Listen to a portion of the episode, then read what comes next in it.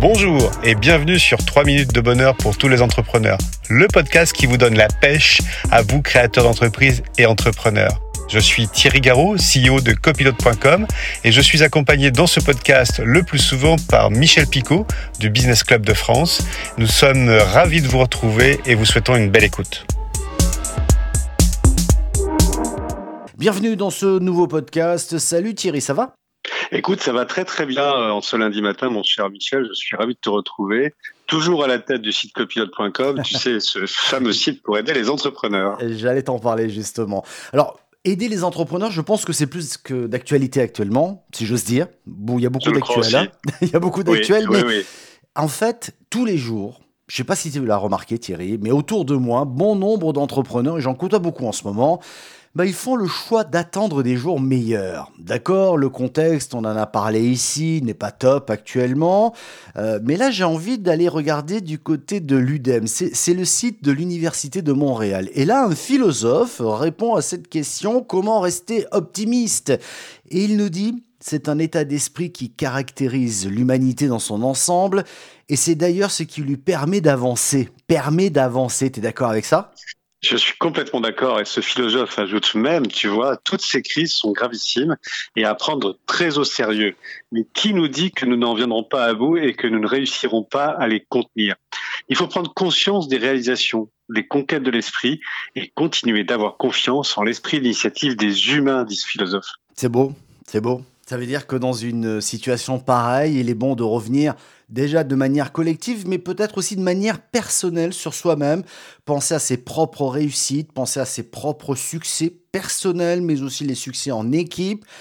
Euh, c'est sympa, mais j'ai envie de te dire, euh, les problèmes sont toujours là.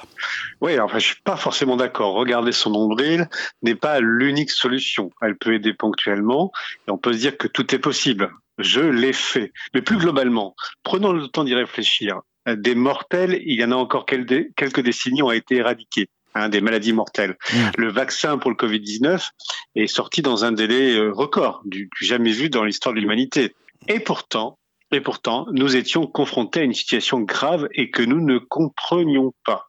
Tu vois, donc. Mm. Ah ouais, et puis j'ai envie de te dire aussi, je pense que le taux d'illettrisme il y a quelques années n'est plus le même aujourd'hui. Je crois que c'était de l'ordre de, de, 10% de gens qui savaient lire, 86% aujourd'hui. On a avancé, c'est vrai qu'on en a vu d'autres. Euh, c'est vrai aussi que l'on prend conscience de ce que l'on a, une manière de se sentir rassuré, tu me diras, dans notre petit cocon, là, tu vois, et, et, et de ce que l'on aura peut-être plus après parce que les choses ont changé, d'où cette éternelle peur du changement finalement. Oui, elle est curieuse cette peur du changement parce qu'on imagine toujours le pire dans le changement, mais tout change tout le temps. Hein, prends le temps d'y réfléchir. Ce que tu as fait entre l'enregistrement de ce podcast et sa diffusion, où, étais-tu alors, où es-tu aujourd'hui, et ça marche pour nous tous. Euh, tant de choses changent et continuent de changer en permanence. C'est ce qu'on appelle l'impermanence des choses. Comme disent les bouddhistes, et pour le coup, je suis bien placé pour en parler, pour qui la seule chose qui ne change pas, c'est que tout change tout le temps. c'est vrai que vu comme ça, je... tout change. On dirait, un humoriste qui te fait en fait une leçon de philosophie en plus. Ah ouais, ouais, ouais, non, mais bien sûr. Alors, bon, euh, euh, pour vivre ces temps qui changent tout en gardant les pieds de l'entrepreneur sur Terre. Moi, je, tu sais que j'adore ça. J'aime, j'aime. Euh, oui. Soyons pratiques et pragmatiques. Et ah bah, écoute, j'ai relevé six conseils d'un entrepreneur et c'est du bon sens. Euh, et on y voit un petit peu plus clair. Alors tu vas me dire ce que tu en penses. Son premier conseil, c'est surveiller son cash. J'ai envie d'ajouter, c'est pas idiot, à condition de ne pas être figé ou tétanisé, tu sais, sur tes comptes en banque. En tout cas, euh, si la trésorerie va mal, c'est aussi une façon de réagir au plus vite. On est d'accord là-dessus? Je suis d'accord avec toi sur ce premier conseil. Ah, alors, si on regarde son cash, c'est qu'on va aussi se concentrer, concentrer son temps, mais uniquement sur ce qui va rapporter de l'argent à l'entreprise.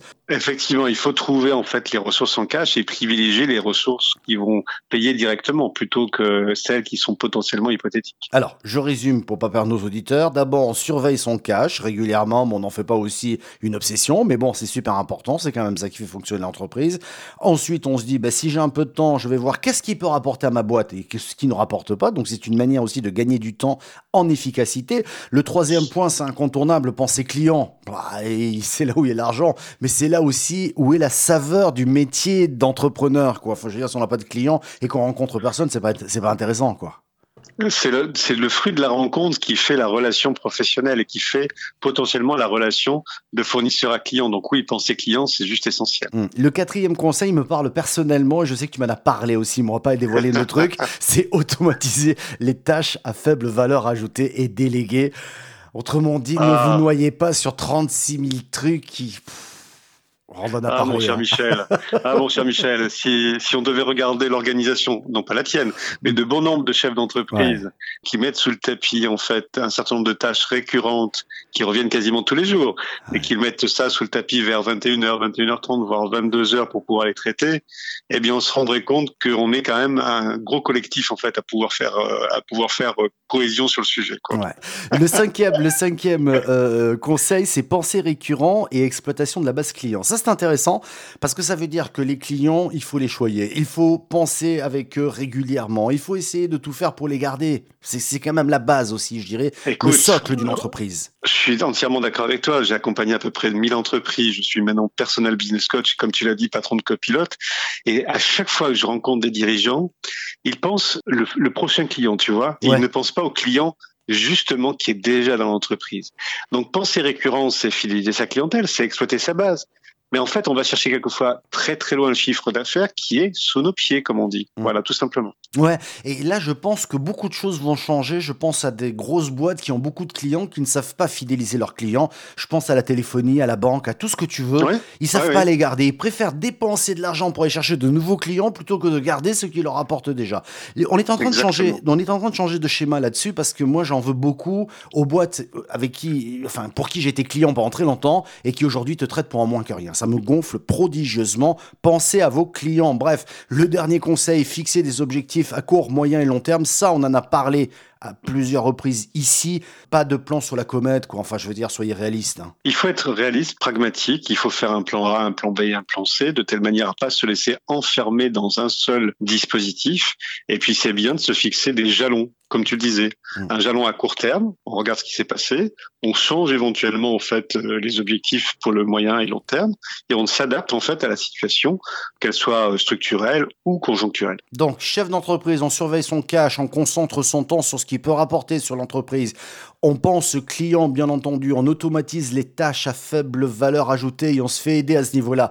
On pense récurrent et on garde ses clients et on se fixe des objectifs tout à fait atteignables pas mal quand même, non? Qu'est-ce que t'en penses? Ah ben, moi je pense que c'est très très bien. Ces six conseils, c'est des fondamentaux, mais que ça vous empêche pas de penser au coup d'après, hein, la nouvelle organisation, l'innovation, le nouveau management.